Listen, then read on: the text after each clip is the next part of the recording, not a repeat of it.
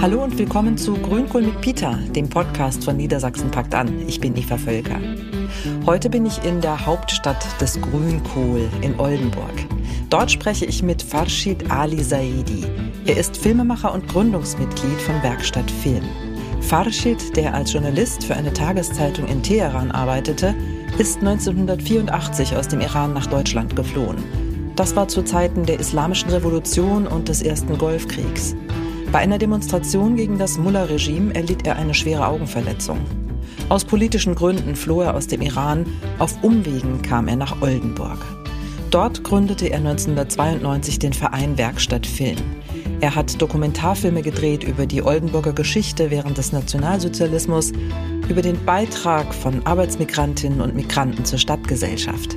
Für sein Engagement wurde er sogar mit dem Bundesverdienstkreuz geehrt. Im Gespräch erzählt Farshid, dass er eigentlich gar nicht in Deutschland bleiben wollte, warum er sich seit Jahren so für die Stadtgeschichte Oldenburgs interessiert und welche Kraft es ihm gibt, zusammen mit anderen Menschen Verantwortung zu übernehmen und an einem gemeinsamen Projekt zu arbeiten. Diesmal geht es ausnahmsweise ohne Frage-Antwort-Spiel direkt zur Sache. Herzlich willkommen zu einer neuen Folge von Grünkohl mit Peter mit Farshid Ali Zahedi. Schön, dass du da bist, Farshid. Hallo. Danke, hallo, danke, danke. Wir sind hier bei Werkstatt Film Oldenburg, ein Verein, den du vor fast 30 Jahren gegründet hast. Wir sind also hier mitten im Grünkohl Country sozusagen. Oldenburg ja. behauptet, ist Hauptstadt. Das ist das, wir ja. sind die Hauptstadt der Grünkohl. Farshid, du bist 1984, habe ich äh, gelesen, nach Deutschland geflohen aus dem Iran während des ersten Golfkriegs zwischen dem Irak und Iran. Wie waren die Umstände damals? Also unter anderem dieser grausame Krieg, wie alle anderen Kriegen, der erste Golfkrieg, zum Beispiel, was aktuell passt das, diese damals der, der Einsatz der Giftgas in Halabche durch deutsche Firmen, der Giftgas nach dem Irak und 5.000, 6.000 Kinder, Familie ermordet wurde in Halabche, eine kleine Ort und hunderte tausend Verletzte und Toten aus beider Seite. Und jetzt, wenn man im Irak oder Iran sieht, die Spuren der Krieg, immer Leute ohne Beine, ohne Hand oder Verletzte oder, oder, oder. Das ist grausam, diese Ergebnisse der Kriege. Hm. Und ähm, du warst damals ein junger Mann. Wie war deine persönliche Situation und wie kam es dann, dass du dich entschlossen hast, dein Land zu verlassen? Also ich bin 1982 bzw. 83 in eine Demonstration, Kundgebung der Platz der Freiheit mhm. in Teheran. In Teheran. Mhm teilgenommen. Ich war damals Aktivist im mhm. Sinne Wunsch der Verbesserung, Aktivist im Sinne soziale Gerechtigkeit etc. Und da in dieser Demonstration gab es aus der Seite der Hezbollah, die Partei der Gott, die, diese Demonstration ist zerstört geworden und dann viele Leute verletzt, unter anderem ich bekomme eine Stein in mein Gesicht, die ganze Nase ist gebrochen, Auge verletzt und dann gab es mehrere Leute, die haben so ja zerschlagen und so weiter. Ich war ziemlich verletzt. Mhm.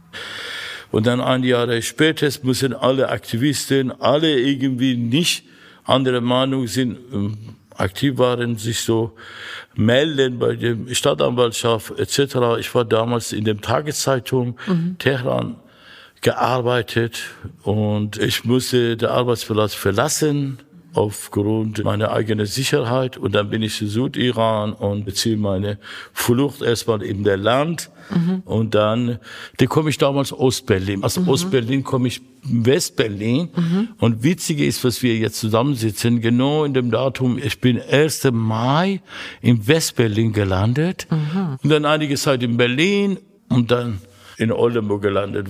Aber das ist das so ganze Überraschung im Leben. Mhm. Jede von uns, diese Unerwartete, finde mhm. ich schön, es ist, was Leben ausmacht, diese Unerwartete, mhm. was kommt. Ja, also es war überhaupt nicht, äh, ich sage jetzt mal so geplant. Ähm, spannende Geschichte, Ostberlin, Westberlin, Oldenburg. Dann war es wirklich purer Zufall, dass du in Oldenburg gelandet nee, bist. Ja, ja, ja, ja, durch eine Kumpel. Ich habe keine Vorstellung gehabt, was ist Oldenburg. Mhm. Wenn ich ehrlich bin, wo erst ein paar Tage in Oldenburg war, ich habe Burg vorgestellt, ich habe ein riesiges Ding vorgestellt, mhm. aber es war ein Loch hier, vergleichbar mit Teheran, vergleichbar mit Berlin oder irgendwo. Mhm. Und äh, diese Freunde bekannten sagen, komm, ich habe Wohnung, kannst du bei mir wohnen erstmal und dann schauen wir, was los ist. Mhm. Und dann bin ich so mit Zug gesessen und dann, das war interessant, Polizei, DDR-Polizisten, Passkontrolle, ich habe alles in der, dann bin ich in Oldenburg angekommen. In Oldenburg interessant war, zwischen Hauptbahnhof bis der Pferdemarkt ungefähr 200 Meter ist, da eine Brücke ist. Damals diese Brücke bis der Pferdemarkt für mich 10 Kilometer, mhm. heute ungefähr nicht 100 Meter ist. Ja. Das, äh, das Gefühl, was nicht sogenannte bekannt ist, was sogenannte fremd ist, die ganze graue Beton und weil meine Stimme war grau, meine Inhalt, meine meine Leben war innere Leben war grau, denke ich. Ja. Jeder Mensch, wenn zu Hause verlässt, aus welchem Grund wie immer, nicht freiwillig, das ist grausam. Das ist grausam, wenn Leute nicht freiwillig das Land zu Hause, aus welchem Grund wie immer verlassen. Mhm. Wie hast du damals das Ankommen in Deutschland erlebt? Also du hast gesagt, am Anfang war, war alles in dir drin ja. grau, du hast alles auch grau gesehen, deine Stimme war grau. Hat sich das verändert? Echt, äh, ganz ehrlich, also ich wollte nicht hier bleiben. Ich hatte so gedacht, zwei Jahre Pause nach dem Augeoperation hier, die kann ich zurück, die kann ich zurück. Ich war so in dem Kopf, mhm ganz andere, meine innere Planete war ganz anderes. Nach den zwei Jahren war ich schon nicht bereit, in Bäckerei Guten Morgen sagen, dass diese überhaupt Guten Tag sagen oder diese innere Verweigerungen habe ich schon gehabt, weil meine innere Welt war ganz anderes. Mhm. Ich hatte Sehnsucht nach den Freunden, nach dem Familie, nach dem Landschaft, nach dem Gerüchte und so weiter und so fort. Diese Exil oder der Flucht war für mich so, konnte ich nach ein paar Jahren realisieren. Erste Jahre war diese Abtasten, immer Widerstand, nicht verweigern, der Hin und Her. Äh, damit so mir klar geworden, es gibt keinen Weg zurück. Und dann, weil jeden Tag kommen neue Nachrichten aus dem Iran, Leute werden aufgehängt, in öffentliche Räume wird, öffentliche Plätze, Leute sind aufgehängt worden. Mhm. Es wird ein Massegrab im Iran, es gab Massehinrichtungen und, und, und diese grausame Bilder war klar, da kann ich nicht so diese Situation zurückgehen. Und dann immer der Verlust, immer mit Verlust, Verlust des ehemalige Mitschülerin, ehemalige Freundin, Angehörige. Wenn man hört, der Junge oder die, die Frau oder die Mädchen hingerichtet wurde, Abiturienten hingerichtet wurde, die dürfte nicht in Friedhof kommen, weil unglaublich war. Also diese hm. Grausamkeit möchte ich nicht vertiefen, aber das gehörte ein Teil der islamische Revolution nach dem 79 beziehungsweise 80er Jahre und ich bin eine kleine glückliche Mensch, wo ich rausgegangen aus dieser Situation. Es gibt viele Menschen, leider haben nicht geschafft rausgehen und die sind nicht da sind. Und denke ich immer an diese wunderschönen Menschen, diese Mitschülerinnen, Freunde, Angehörige und so weiter. Und dann praktisch so hier de, meine Existenz heute verdanke ich an diese Leute, was damals und heute, es gibt viele Leute, versuchen, von Menschenrecht, Verbesserung der Gesellschaft kämpfen. Aber jedenfalls zurück in diesen Zeitraum, der ersten drei Jahre, da brauchte ich Zeit, Erholung, Pause, sogenannte Pause und verstehende Welt. Mhm. Nach dem, mhm. diese Prozess versucht man anfangen langsam wie eine kleine Katze abtasten kommunizieren. Und dann, klar ist, musst du Verantwortung übernehmen, egal wo du bist. Also ich glaube, wir Menschen alles, egal welcher Ort wir leben, haben wir alle Sehnsucht, so Verbesserungen und, und bessere Leben und so weiter. Und da denke ich schon, bei mir hat auch genau wie viele andere Menschen geklappt. Da konnte ich so Stück für Stück in die Gesellschaft reinkommen. Und dann natürlich wunderschöne Menschen hier in Oldenburg, Viele haben das unterstützt. Viele Freundschaft zu Hause, schafft das neue Heimat, schafft das neue Leben und so weiter mhm. und so mhm. fort. Das ist das Wunderschöne, es ist das Leben. Und wie hast du so die praktischen Dinge erlebt, die mit dem Ankommen zusammenhängen? Asylantrag stellen, Wohnung finden, dann eben auch irgendwann ein neues Leben aufbauen? ja, bei mir war ein bisschen kompliziert. Ich war mhm. so, Anfang wollte ich keine Asyl stellen, mhm. weil ich wollte zurückgehen, wie mhm. ich gesagt habe. Ja. Also nach dem ein Jahr, zwei Jahren, mir war klar, der hat keine Chance zurückgehen. Und dann hatte ich einen Asylantrag. Und dieser Asylantrag hat lange, lange, lange gedauert. Mhm. Und dann musste ich damals nach Nürnberg gehen, 98. Ah, ja. Nürnberg war das zentrale Bundesamt von Anerkennung ausländischer Flüchtlinge. Heute ist BAMF, jedes Bundesland hat, damals war in Nürnberg. Da gehe ich so da eine Nacht aus Oldenburg mit dem Bummelzug so nach, nach Nürnberg. Mhm. Morgen 4 Uhr komme ich dort an und dann irgendwie 8 Uhr meine Anhörung war. Das ist ganz Abenteuergeschichte. Und dann da sitze ich gegenüber einem Herrn, der fragt mich. Und dann habe ich schon den Herrn gefragt, schauen Sie, ich bin nicht hier gekommen, das Geschichtsunterrichtprüfung machen, weil der hat mich gefragt, wer war das, welcher Ayatollah, welche Linke, welche Rechte. Mhm. Ich habe gesagt, fragen Sie über meine eigene Geschichte, warum bin ich? Und ich war mhm. sehr frech. Mhm. Und dann nach dem kurzen Zeit bekomme ich, hurra, hurra, bin ich anerkannter Mensch. 28, 23, 26a heißt neue Anerkennungsnummer und da muss ich so hier eine Pass bekommen. Offizielle Dokument, besondere Merkmale. Eine Merkmal war Nase. Und dann habe ich ihn damals Mitarbeiter der Ausländerbehörde Oldenburg gefragt, wer entscheidet, meine Nase oder ihre Nase normal ist. Ja. Wie, wie, was ist das? Mhm. Und dann natürlich, da gab es viele Auseinandersetzungen. Ich habe Pass abgegeben. Das war totale Eskalation und dann Beamte war beleidigt und so weiter, bis mhm. das damalige Ausländerbeauftragte Landesherr Sachsen, Frau Erdenbeck, gibt mir recht, alltäglicher Rassismus in Behörde und mhm. Gesetzgebung und so weiter. Ja, das ist ja ein absolut krasses Beispiel. Also, ja. Du hast 1993 den Verein Werkstatt Film gegründet. Was hat es mit dem Verein auf sich? Also der Verein Werkstatt Film ist eine Einrichtung mit Film, Medium, Film und Fotografie mhm. oder besser gesagt audiovisuelle Medien, darüber Zuschauer, Publikum sensibilisieren zu unterschiedlichen Themen, zum Beispiel Stadtgeschichte, zum Beispiel ganz allgemeine Themen. Verein hat verschiedene Schwerpunkte. Der Kinoladen ist kleine, feinste Kino in Oldenburg mit 50 Plätzen. Und dann äh, da haben wir Veranstaltungen, Ort, verschiedene Themen, Veranstaltungen, Festival und dann haben wir Seminare, Workshop mhm. und ein große Oldenburger Medienarchiv. Das sind so Schwerpunkte, das Verein mit ganz unterschiedlicher Arbeit mit unterschiedlichen Menschen mhm. ausmacht. Du bist ja Filmemacher. Deine Dokumentationen befassen sich mit der Arisierung und Vertreibung im Raum Oldenburg während der Nazi-Diktatur, also unter anderem. 2018 hast du auch das Bundesverdienstkreuz für dein Engagement bekommen. Was war und ist deine Motivation hinter dieser Arbeit?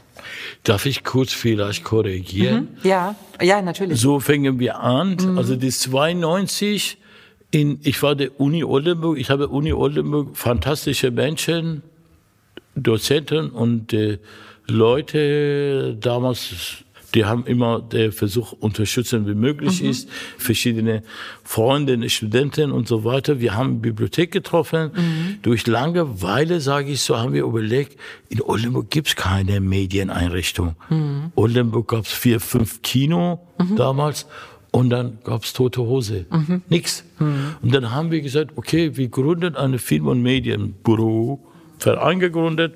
Wir haben parallel Werkstatt Film e.V. gegründet. Damals war Thema 90er Jahre zum Beispiel. Neben klassische Formen, Workshops, Seminare haben wir Filmproduktion. Die Filmproduktion natürlich ich habe die erste Geschichte zum Beispiel zur Geschichte Zwangsarbeit, Zwangsarbeiterin haben wir gemacht, was in Oldenburg große Bedeutung hat. Über 40.000 Zwangsarbeiter im Zweiten Weltkrieg in Oldenburg waren. Das heißt, jede dritte, vierte Oldenburger hat eine private Zwangsarbeit in, zu Hause gehabt oder ähnliches. Das haben wir festgestellt, diese Stadtgeschichte so interessant ist. Mhm. Für mich war uninteressant, war, weil wo bin ich? Mit wem habe ich mhm. denn zu tun? Und mhm. natürlich ein bisschen Seele der Menschen verstehen. Warum ticken Leute so? Mhm. Aktuell gibt es ja eine Ausstellung zur Arbeitsmigration in Oldenburg. Um auch unter anderem sogenannte Gastarbeiterinnen und Gastarbeiter, deren Beitrag zum ja, Aufschwung der Stadt sichtbar zu machen.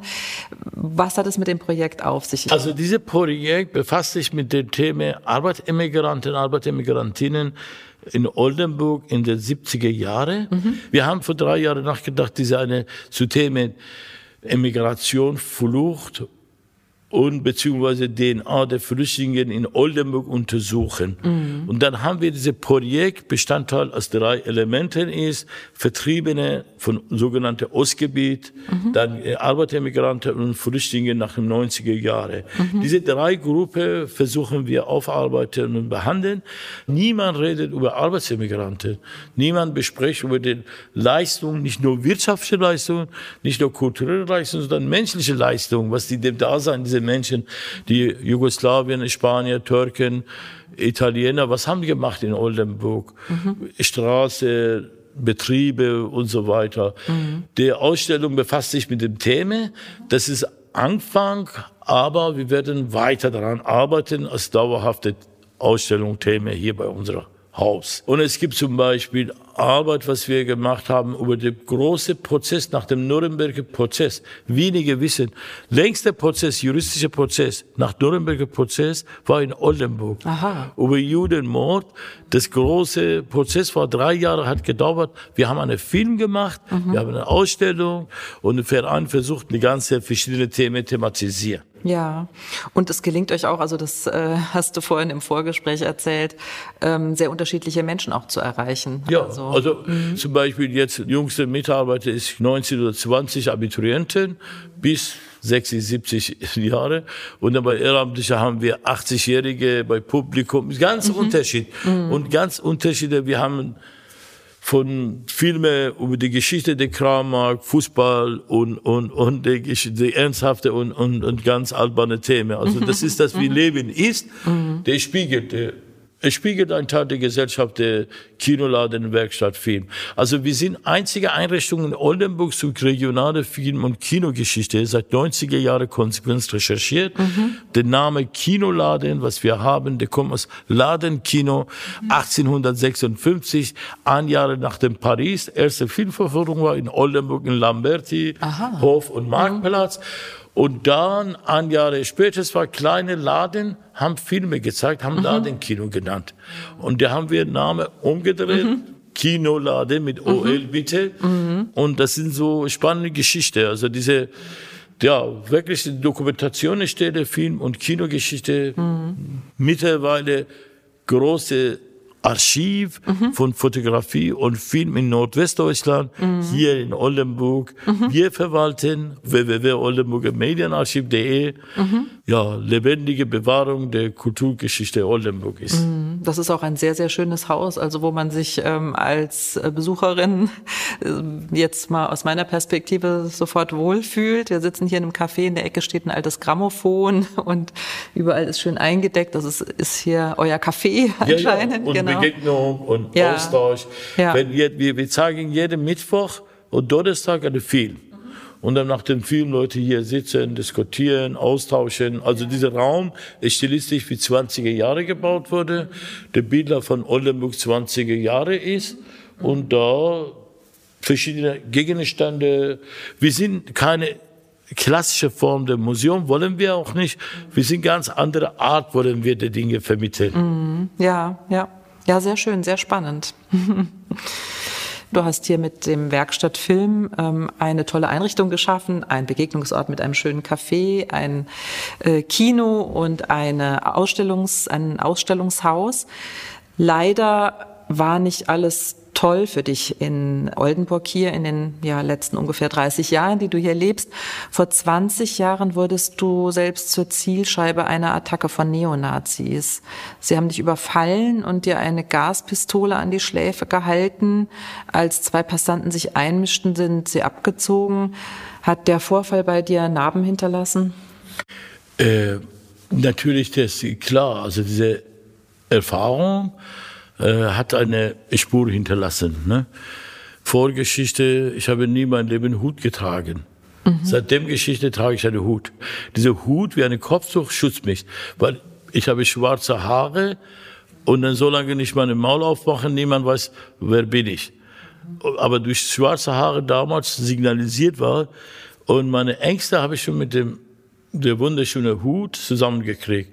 Und jetzt mittlerweile, dieser Hut gehört mir. Okay, ja. Das ist so einfach. Der ist geblieben, auch wenn die schwarzen ja. Haare nicht mehr schwarz Doch, sind. Nee, nee, ja, das ist ja, ja. aber glatz geworden oder, oder so. Aber ich wollte sagen, dass das, also ich glaube, dem, diese Erlebnisse ist nicht so dramatisch, wenn man vergleicht andere Menschen, was dramatische mhm. Erlebnisse haben es überhaupt nicht erwähnenswert ist. Also wenn ich von anderen vergleichen will, leid andere Menschen. Ich versuche immer, zu gucken, was andere Leute hier und da und dann schafft man. Mhm. Und ich habe auch so geschafft, also ich glaube, wer Moller-Regime überlebt hat, kann ein paar Nazi auch überleben. Aber konkret natürlich in Deutschland hat eine spezielle Geschichte. Mhm. Diese spezielle Geschichte müssen wir auch besonderes wach sein, besonderes umgehen.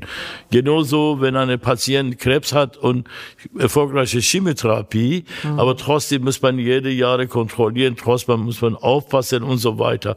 Also ich glaube, diese schlimme Erlebnisse sehr schlimm, aber kann man weggucken und dann an tolle Sache denken.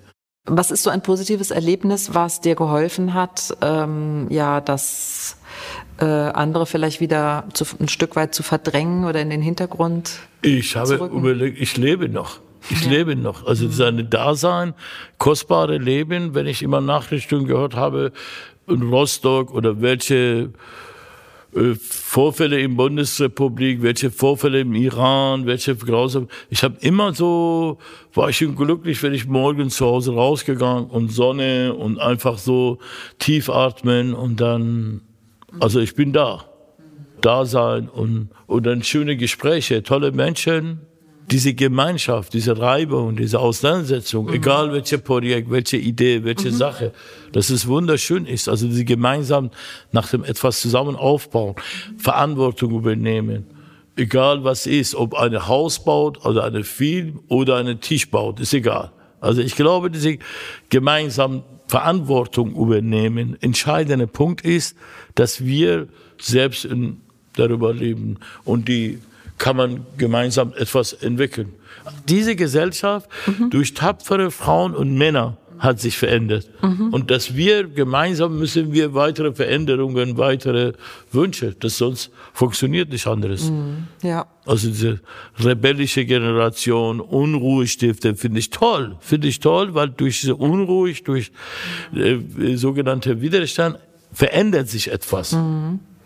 Und was sind äh, so äh, vielleicht Zukunftsprojekte, was du mit äh, zusammen mit eurem Team von Werkstattfilmen, äh, was ihr noch so vorhabt jetzt? Äh, wir haben ja über die geplant oder die Ausstellung gesprochen, Arbeitsmigration in Oldenburg. Äh, die läuft ja schon, die wird auch noch ausgebaut. Gibt es noch ein anderes Projekt, was ihr so ähm, vorhabt? Also wir haben verschiedene Ausstellungen, verschiedene Projekte. Zurzeit aktuell äh, schneide ich einen Film mit meiner Kollegen, Kolleginnen, Thema Frauenfußball im Iran, mhm. Zeit zu atmen holen. Ne? Zeit zum Atmen holen. Mhm. Zeit zu atmen mhm. holen. Mhm. Also dieser Film handelt sich über den Frauenfußball und der bekannte Kapitän, Ex-Kapitän Frau Ardalani, wo damals Reiseverbot bekommen hat, mhm. weil der Mann nicht erlaubt in Ausland gehen. Mhm. Und das, das Wünsche dieser Frauen wird zusammen in diese vielen Träume, Widersprüche in den Dokumentarfilm 45-minütige. Und das ist mhm. sehr ungewöhnlich. Wir sitzen in Oldenburg mhm. und als andere Planete kriegen wir Material. Wir stellen nach dem unserem Wunsch der Film in Zusammenarbeit mit Leuten im Iran. Das Material für den Film bekommst du aus dem Iran? Ja, mhm. also wir haben seit zwei Jahren ein Fußball-Filmfestival, Kulturfestival in Oldenburg mhm. als Gegengrade. Mhm. Und ich komme selber in die Idee, welche Beat haben wir über die Frauen und besonderes Fußball und Frauen im Iran. Mhm. Ich habe gesehen, nur wenige Informationen ist. Mhm. Die Idee war so eine, mit einem Film darstellen. Und dann mhm nach der Recherche, Kontakte etc. mit Abenteuer mhm. äh, Dinge. Ich war gestern zum Beispiel im Flughafen, da muss ich äh, Paket abholen. Mhm. In dem Paket war eine Festplatte und die ganze Material werden wir hier zusammenstellen, als eine Doku. Und dann versuchen Zuschauer deutsche Sprache, nicht deutschsprachiger Raum, über den Frauenfußball, welche Gemeinsamkeit haben mit anderen Frauen im Welt, mhm. darstellen. Toll, ja, klingt nach einem sehr, sehr spannenden Projekt. Ja. ja. Vielen Dank, Farshid, für das Gespräch und viel Erfolg weiterhin mit eurer tollen Arbeit bei Werkstattfilm in der Hauptstadt des Grünkohls. Danke, jetzt bestimmt alle sind glücklich. Danke dir. Das war das Gespräch mit Farshid Ali Zahidi. Ich hoffe, es hat euch gefallen. Wenn ihr mehr über Werkstattfilm, die Ausstellungen, Veranstaltungen und Workshops erfahren wollt, geht auf die Website www.werkstattfilm.de. Das war's wieder mal von Grünkohl mit Peter. Wir freuen uns über eure Bewertung auf Apple Podcast oder Spotify.